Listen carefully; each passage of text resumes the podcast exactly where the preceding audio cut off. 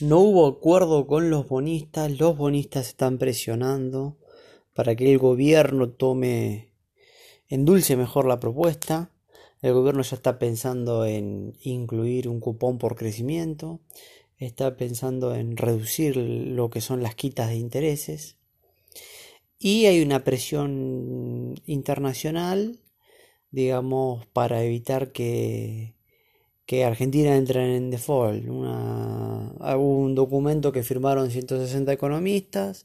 hay periodistas de Manhattan y otros líderes mundiales que están tratando de que la Argentina no sea la, primer ficha de un desencadenante de default a nivel regional y de países subdesarrollados. Así que en la semana que viene tendremos más noticias de, de cómo se sigue desarrollando esto. La verdad que entrar en default por un porcentaje chico de deuda del PBI y hipotecar los próximos años con litigios y demás sería, sería absurdo. Eh, esta semana estuvimos recomendando a los que tenían títulos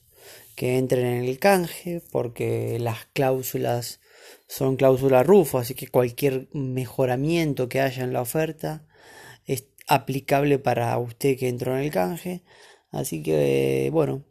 veremos también suba en los precios de los bonos y si los, las fuerzas van hacia un acuerdo eh, vemos gran valor en los bonos argentinos y gran upside